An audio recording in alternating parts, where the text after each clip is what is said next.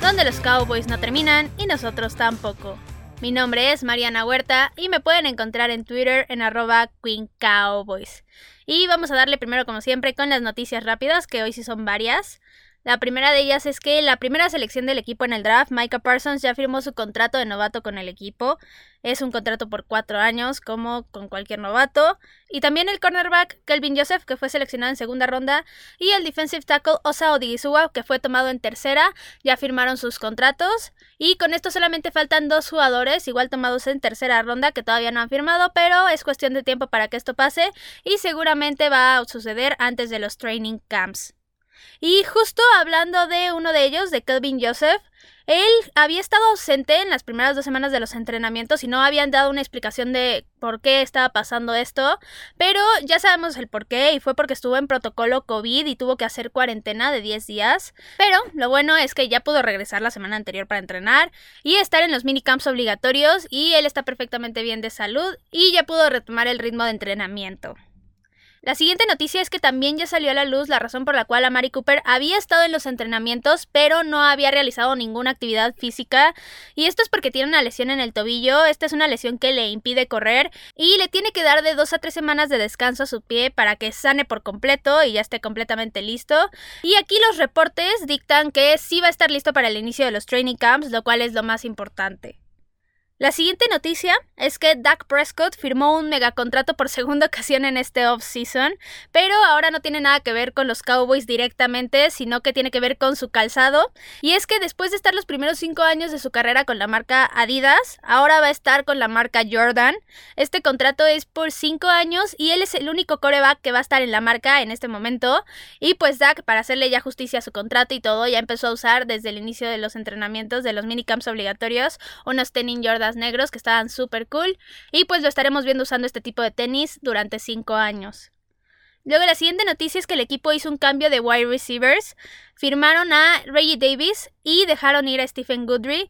Y esto fue porque Stephen Goodry se había estado perdiendo los entrenamientos por lesión y pues como ya sabemos el equipo está muy bien cubierto con los mil receptores que tienen porque son demasiados. Entonces sí tener a alguien lesionado no vale para nada la pena y es por esto que hicieron este cambio de wide receivers. Y esas fueron todas las noticias rápidas, así que vamos a empezar con los temas de hoy. Y el primero es un poco corto, pero les voy a hablar un poquito de lo que fueron los minicamps obligatorios de la semana pasada y todos los detalles que se llegaron a observar en general y con algunos jugadores.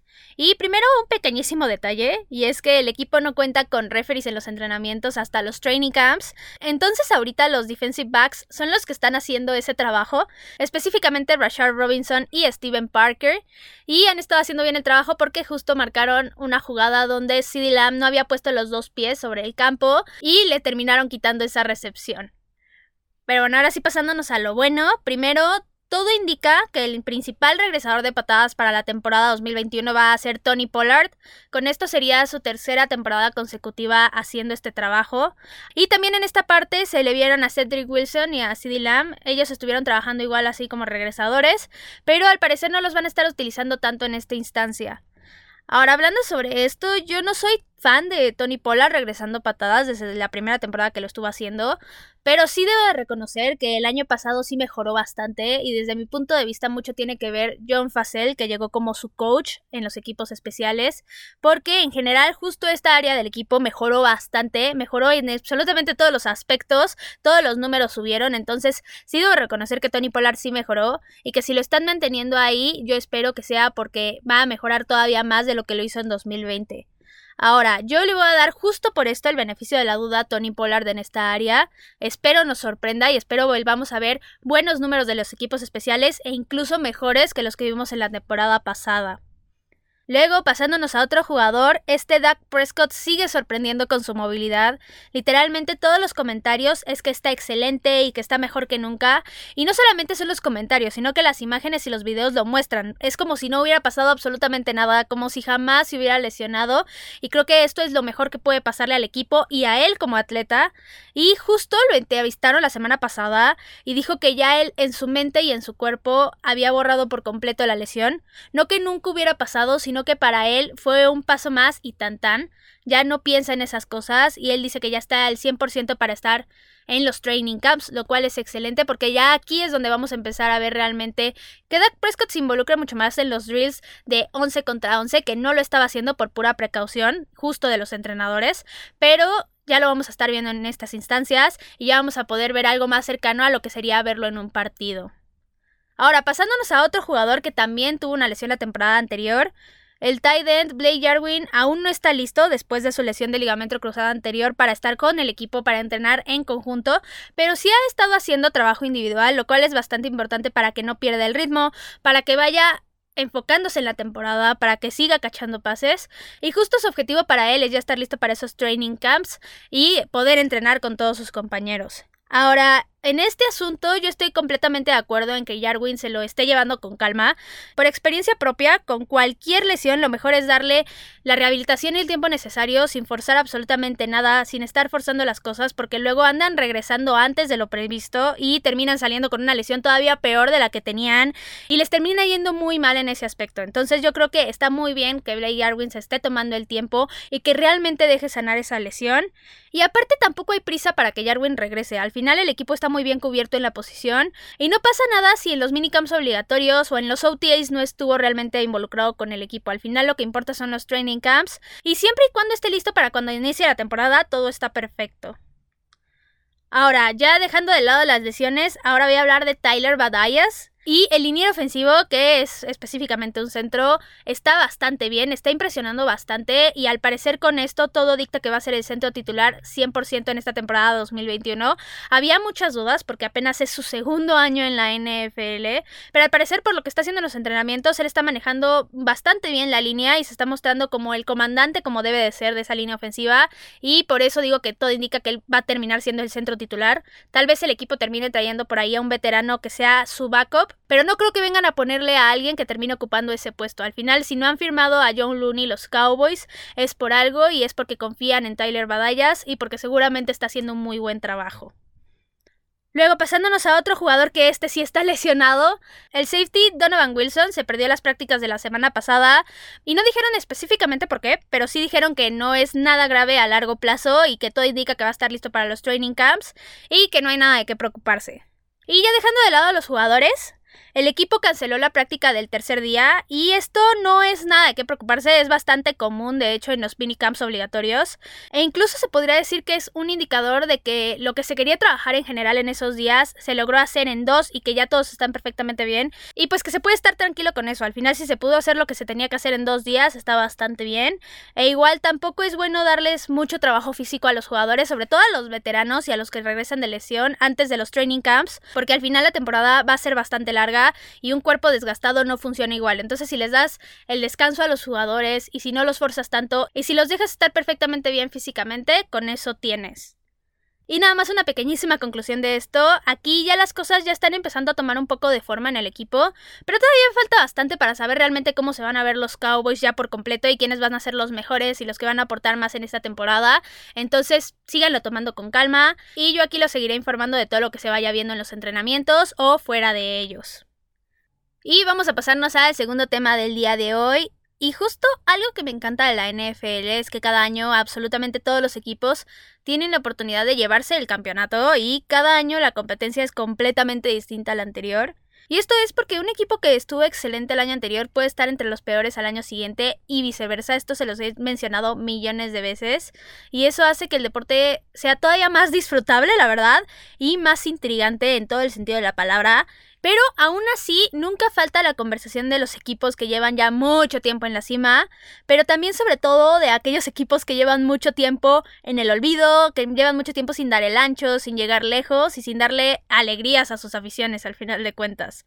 Entonces, yéndonos justo por ese camino, hoy vamos a hablar de aquellas rachitas buenas y malas que tienen los Cowboys, de cuáles yo considero de las malas que se podrían romper justo en esta temporada, y también qué tan importantes son estos datos, si realmente vale la pena tomarlos en cuenta para predicciones y el desempeño en general del equipo, o si es mejor desecharlos porque al final de cuentas son datos que no sirven para nada y que al final no te pueden decir lo que va a pasar.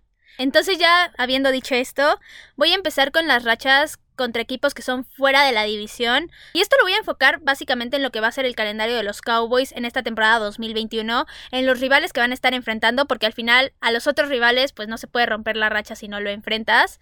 Y primero voy a hablar de los Patriots, y esto es porque aquí está yo creo que la racha más negativa que tienen los Cowboys ahorita en cuestión de equipos, y es porque los Cowboys tienen desde 1996 sin ganarle a los Patriotas, pero todavía peor, los Cowboys tienen desde 1987 sin ganar en Foxborough, que es la casa de los Patriots. Y sí, son muchísimos años ya y yo creo que es el momento de que el equipo dé un golpe de autoridad y demuestre que pueden ganarle a los Patriots en su casa.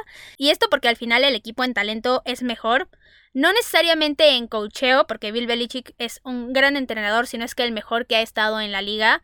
Pero en este caso yo sí considero que el talento de la ofensiva, sobre todo, y cómo funciona esa ofensiva, va a ser suficiente para que el equipo se termine llevando esa victoria y que al final terminen rompiendo esa racha bastante, bastante mala que ya tienen contra los Patriots. Ahora voy a pasar a hablar de los nuevos Patriots. No, no se crean, voy a pasar a hablar de Tampa Bay. Y pues ahorita el campeón de la NFL se ve como un equipo imbatible. Pero aún así los Cowboys tienen un récord bastante favorable contra Tampa Bay, que es de 15 ganados contra 4 perdidos solamente. Pero a pesar de este buen récord, aquí es donde entra la rachita mala, digamos. Y es que en todos los años de carrera de Tom Brady, los Cowboys no le han podido ganar. Seis partidos desde 2003 y todos han sido perdidos. Y a pesar de que haya sido en los Patriotas, pues al final sigue siendo Tom Brady y siguen siendo un dato bastante interesante y que causa bastante intriga. Y pues no les podría decir que es Tom Brady nada más. Obviamente sí tenía un gran equipo en ese momento, en todos esos años. Pero ahorita también tiene un gran equipo. Entonces va a ser un partido bastante, bastante complicado. Pero aún así yo sigo sin verlo perdido. Creo que va a estar bastante peleado y nos van a dar un muy buen espectáculo en ese primer partido de la temporada 2021. Ahora pasándonos a un equipo completamente distinto, o más bien que ahorita están en una situación completamente distinta a la de los Tampa Bay Buccaneers, voy a hablar de los Denver Broncos. Y aquí los Cowboys también tienen otra racha bastante negativa, y es que el equipo no le ha podido ganar desde 1998. La última victoria de los Cowboys contra ellos fue en 1995 y desde ahí se han acumulado seis derrotas para el equipo. Entonces sí digamos que igual, son muchísimos años y es una racha bastante negativa, pero yo sí veo que es la que más claro se podría romper en esta temporada si no cambia la situación de Denver actual. Sobre todo porque tienen un problema bastante claro en la posición de coreback. Y sin un jugador que te pueda liderar por completo esa ofensiva, al final no vas a funcionar por completo bien. Y por más buenos jugadores que tengas en la defensiva o como sea, en la parte que quieras, realmente no vas a poder dar el ancho y no vas a poder explotar y ser un equipo realmente contendiente. Entonces, ya tomando esto en cuenta y que los Cowboys tienen una ofensiva bastante poderosa, Creo que por fin le van a poder ganar a Denver después de tantos, tantos años y romper, como dije, esa racha. Ahora, ya les dije bastantes rachas negativas, pero eso es básicamente porque los Cowboys ahorita no tienen una racha muy larga positiva, de hecho ninguna realmente, pero la más larga que tienen es contra los Raiders y los Cowboys tienen tres victorias seguidas contra ellos y como dije, no es una racha muy larga, pero sí se podría hacer más grande, sobre todo porque los Raiders ahorita son otro equipo que no está perfecto y no tuvieron refuerzos muy grandes tanto en agencia libre como en el draft, como para decir que realmente va a ser un equipo mejor en 2021 de lo que fue en 2020. Entonces aquí sí yo veo a los Cowboys un equipo bastante mejor al que son los Raiders ahorita. Y aparte, este partido va a ser el de Día de Acción de Gracias y es un juego en el que los Cowboys salen normalmente más inspirados. Y otra cosa que los puede motivar todavía más a ganar este partido es que este es un juego que no han ganado en dos años seguidos y esto no es muy normal para los Cowboys. Entonces yo sí veo que va a ser un partido que van a buscar ganar sí o sí, cueste lo que cueste. Y aquí de una vez yo sí les podría estar pronosticando una victoria por parte del equipo. Y esos son todos los equipos en los que voy a profundizar. Obviamente me faltaron otros equipos, pero ahí realmente no había rachas. Había de que los Cowboys habían ganado el partido anterior, pero luego el otro equipo les había ganado en el año antepasado y ese tipo de cosas. Entonces, rachas, rachas realmente no hay. Y también los Cowboys vienen de una temporada bastante mala en 2020, entonces así como que pudieran incrementar alguna racha estaba bastante complicado y es por esto que no hay tantas rachas positivas. Pero bueno, ahora vamos a pasarnos a hablar específicamente de los rivales de división, porque aquí sí tenemos muchos más datos. Y aquí se presentó el mismo fenómeno que en el 2020 con todos los demás equipos. Las pocas rachas positivas que había en la división se terminaron perdiendo toda la temporada anterior por el desastre de año que fue para el equipo, obviamente. Pero aún así vamos a hablar un poquito de estas rachas que se perdieron y también de las que se podrían empezar a formar este año o de las que los Cowboys deberían de estar rompiendo. Y pues primero voy a hablar del Washington Football Team y aquí los Cowboys tienen una historia bastante dominante sobre ellos porque tienen un récord de 73 ganados contra 47 perdidos y 2 empates. Pero en 2020 no se demostró esto por completo porque el equipo perdió los dos partidos de la temporada contra el Washington Football Team, lo cual no pasaba contra ellos desde hace bastantes, bastantes años.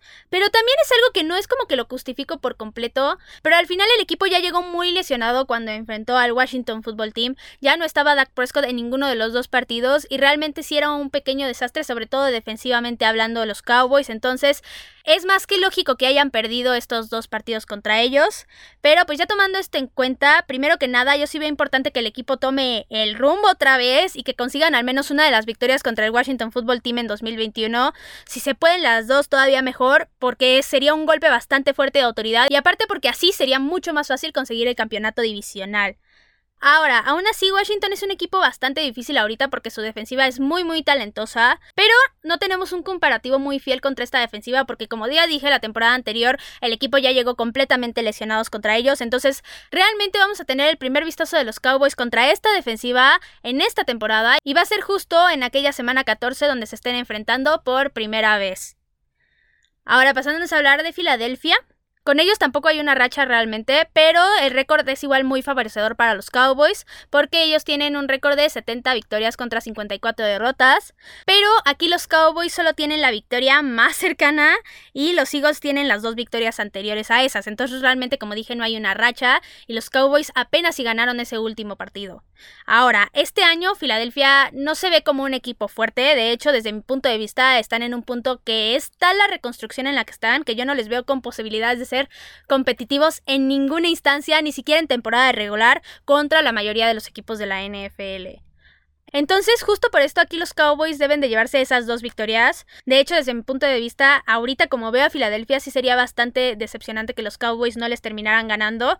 Pero justo de esta situación de Filadelfia, de cómo están, voy a hablar mucho más y me voy a ir mucho más profundo a sus problemas. Pero ya cuando la temporada esté mucho más cerca y ya tengamos más certeza de los training camps y demás, de tanto de los Cowboys como de Filadelfia, como de Washington también y como de Nueva York. Pero por mientras, yo sí veo a Filadelfia como un equipo que ahorita tiene muchos, muchos problemas y que va a ser muy difícil que consigan victorias en 2021. Y ahora hablando del último equipo que nos queda, de los Gigantes de Nueva York. Esta fue una racha que los Cowboys traían bastante buena y terminaron perdiendo en el último partido de la temporada de 2020. El equipo tenía 7 victorias seguidas sobre los Giants, pero en la semana 17 de la temporada pasada perdieron en un partido que sí fue cerrado. Y no solamente perdieron justo este hilo de victorias, sino que también perdieron todas las esperanzas de estar en la postemporada. Y sí, dije que fue un partido cerrado, pero realmente al final los Cowboys no supieron cómo ganarlo y pues sí, terminaron perdiendo como suele pasar cuando no tienes un ritmo fijo y no sabes ni lo que estás haciendo. Ahora, en cuestión de la racha, sí es una lástima que el equipo la haya perdido, eso sí es una realidad, pero ya viendo, digamos, the big picture, fue lo mejor que pudo haber pasado porque el equipo que ganara en ese partido tenía que esperar que Filadelfia le terminara ganando a Washington en la noche, y si recordamos el partido de Filadelfia contra el Washington Football Team, Filadelfia lo dio todo por perdido y sí se podría decir que se dejó ganar, creo que fue bastante evidente. Y pues sí, aquí el coraje hubiera sido mucho peor para tanto los jugadores de los Cowboys como los entrenadores, como cualquiera que siga el equipo. Entonces creo que en gran escala fue mejor que el equipo terminara perdiendo ese último partido a que lo terminara ganando. Ahora ya regresándonos a la realidad, si los Cowboys quieren evitar una racha de los Giants, Evidentemente van a tener que ganarles, eso es obvio. Y esto yo no lo veo difícil, pero tampoco creo que vayan a ser partidos fáciles. Al final estos partidos suelen ser muy muy cerrados y el primero de ellos lo vamos a tener en semana 5 y va a ser literalmente revivir lo que fue el primer partido de la temporada anterior contra ellos. Esperemos no tal cual porque fue un partido donde se lesionó Dak Prescott, fue un partido donde los Cowboys sí terminaron ganando, pero realmente fue un partido muy muy amargo, entonces esperemos que no sea así y que al final si los Cowboys terminan ganando perdiendo, simplemente el equipo se mantenga sano, absolutamente todos los jugadores, tanto de los Cowboys como de los Giants, porque nunca es bonito ver que se lesione a algún jugador y sobre todo de aquella forma como la que se lesionó Dak Prescott. Entonces, lo único que yo espero de ese partido es que sea un buen juego, que sea entretenido y que nos den un buen espectáculo. Y ahora ya hablamos de los equipos, tanto de otras divisiones como los de la división, digamos las rivalidades más cercanas, pero ahora voy a hablar de las rachas que hay en la liga en general y estas definitivamente para mí y para muchos yo creo son de las que más se hablan y las que más causan intriga en la mayoría de los aficionados, aparte de que son las que muestran los malos o buenos desempeños a grandes rasgos y a largo plazo. Aquí no solamente los jugadores y los entrenadores se ven reflejados, sino también los general managers, los dueños y demás. Entonces es por esto que estas rachas al final son bastante habladas y discutidas en el medio y por analistas o por quien sea que siga el deporte al final de cuentas. Entonces, Primero voy a hablar de los años que los Cowboys llevan sin ganar la división y yo creo que este es el dato menos preocupante de todos porque básicamente desde 2005 no se ha repetido ningún ganador en la división dos años seguidos, cada año han sido diferentes y sí es cierto que este es un dato que no habla de mucha constancia de ninguno de los equipos de la división, pero al menos no significa que haya algún equipo completamente dominante, por lo que la competencia ahí sigue, ahí está y aunque sea una competencia mala, la división sigue siendo competitiva y eso lo hace un poco más entre detenida, digamos. Ahora, los Cowboys llevan dos años sin ganar la NFC East. Primero estuvo 2019, que sí fue una decepción que no la hayan ganado porque eran el equipo más talentoso. Y también tuvieron un inicio de temporada bastante, bastante bueno, pero al final no supieron cerrar la temporada y siempre va a ser más importante cómo cierras tu temporada que cómo la inicias. Entonces sí fue una decepción que no la hayan ganado en ese año. Y después vino 2020, que las lesiones hundieron al equipo, fue fatal, fue terrible y pues de ese año ni hablamos mejor. Pero justo, este año ahora sí con los jugadores sanos, los Cowboys son una completa amenaza no solo en la división, sino también en la conferencia, por lo que yo sí veo grandes posibilidades de que se terminen llevando el título de la NFC East y que puedan pasar esa postemporada. Ahora vamos a pasar a hablar de ahora sí los datos bastante horribles y primero voy a hablar de los años en que los Cowboys hayan llegado a un campeonato de la NFC. Y como dije, este número sí está bastante feo y digamos aquí es donde se empieza a ver clarísimo lo que ha sido la historia del equipo últimamente. Y los Cowboys tienen desde 1995 sin llegar a un campeonato de la NFC, que ese año justo lo ganaron, por cierto, y terminaron pasando obviamente el Super Bowl, pero ya contando, haciendo matemáticas, son 26 años desde que el equipo no pisa ese gran escenario. Y sí, son 26 años de fracaso y de no poder tener un equipo competitivo al nivel de poder estar en los cuatro mejores equipos de la liga en la temporada en la que estés. Entonces, sí es bastante decepcionante. E incluso es todavía más decepcionante que con rosters tan talentosos como los de 2014 o 2016, por ejemplo, no se haya podido llegar a esta instancia y que al final se hayan quedado cortos y se hayan quedado en el camino. Pero ahora vamos a pasarnos al último dato que también está horrible. Es el mismo caso porque los Cowboys desde 1995 no han ganado un Super Bowl. Son 26 años de sequía para un equipo que tiene 5 Super Bowls y es de los más ganadores de toda la historia en la NFL. Y sí, repito, son 26 años de fracaso que se han convertido en desesperación, frustración y tristeza de todos los aficionados e involucrados con el equipo. Y sí, realmente no hay mucho que decir sobre este número. Es un número bastante horrible, pero no es el peor de toda la liga. Hay que recordar que hay equipos que nunca han llegado al Super Bowl y hay equipos que nunca han ganado un Super Bowl. Y sí, hay equipos que llevan más años sin ganarlo. Entonces, digamos que no es el número más feo, pero para un equipo que ha ganado bastante en la liga, sí es un número preocupante y que habla de que realmente no han tenido un buen desempeño en estos últimos años. Ahora, por ponerles un panorama de qué tan grande es este número, yo nunca he visto al equipo campeón porque todavía faltaba para que naciera cuando esto ocurrió y faltaba bastante. Y sí, la verdad sí está terrible esto, pero al final una racha tan larga como esta se define en malas decisiones para mí, de los entrenadores sobre todo, porque claramente ha habido años donde el equipo tiene muchísimo talento, pero no se ha aprovechado al máximo y eso es principalmente culpa de los entrenadores y del head coach principalmente. Y digamos que yo sí les echaría un poco la culpa no solamente a los entrenadores, sino a los que han quitado de entrenadores y que pudieran haber hecho un trabajo bastante mejor de lo que terminaron haciendo en su momento. Ahora, pasándonos al importante, Veo yo que en este año se pueda romper esa racha bastante mala. Siendo 100% honesta, la verdad no, este año no. Ahora, veo cercano que se pueda romper esta racha. Eso no lo sé y no les podría responder porque es una pregunta que difícilmente se puede dar una respuesta, por lo que dije antes de que la liga es completamente impredecible año con año, que es una liga completamente competitiva. Y ahora, hablando de la situación específica de los Cowboys, aún no sabemos al ciencia el proyecto de Mike McCarthy va a poder funcionar o si va a terminar siendo un fracaso, entonces ese es otro pero por el cual yo no les puedo dar una respuesta de qué tan cerca o qué tan lejos veo que los Cowboys puedan ganar un Super Bowl. Al final, mucho nos va a decir esta temporada y cómo veamos al equipo, pero tampoco es como que pueda darles una respuesta certera de sí, justo en este año, en esta fecha, los Cowboys van a poder romper esa racha y van a romper el Super Bowl, porque yo no veo el futuro y yo no les puedo predecir este tipo de cosas. Pero bueno, nada más para concluir el tema, como ven ahorita en cuestión de rachas el equipo no está en la mejor situación y se viene de una temporada muy desastrosa que rompió un poco con lo bueno que se venía haciendo en el equipo frente a ciertos rivales, entonces lo bueno aquí es que todo pinta que las cosas sean bastante diferentes en este año, afortunadamente, porque el equipo está sano, porque el equipo ya va un segundo año con Mike McCarthy, lo cual todos pensarían que va a ser mejor, o la lógica al menos indica que debería de ser mejor, porque ya lleva más tiempo preparando a los jugadores, pero pues cualquier cosa puede pasar también. Ahora, lo que sí está horroroso son las rachas de los campeonatos, pero como dije hay mucha incertidumbre de cuánto se va a poder romper con todo esto. Y lo único es que sí, mientras más talentoso sea el equipo, obviamente por lógica las posibilidades de que le vaya mejor son más grandes y por ende hay más probabilidades de que se pueda llegar lejos en la temporada. Pero fuera de esto, realmente hay muchos factores que influyen y que pueden terminar afectando a que el equipo llegue lejos o que los pueden justo impulsar a que llegue todavía a unas estancias más grandes como el campeonato de la NFC y obviamente un Super Bowl. Ahora, lo último que les quiero decir es que hay que tener paciencia, no tiene nada de malo exigir buenos resultados, pero también no siempre se puede ganar y hay que tener eso siempre en mente y saber que se gana o se pierde y que al final es un deporte, pero es un juego también y que hay que disfrutarlo y nada más. Y eso fue todo por el capítulo de hoy. Recuerden que me pueden encontrar en Twitter en arroba Queen Cowboys y también en arroba Cuarta Eagle Cowboys. Ya saben, cualquier duda, comentario, opinión, lo que sea que necesiten, me lo dejan ahí en Twitter. También recuerden que si les gustan los episodios, recomiéndenlos con quien ustedes gusten. Y esperen mucho más contenido porque los Cowboys no terminan y nosotros tampoco. Cowboys en Cuarta Eagle.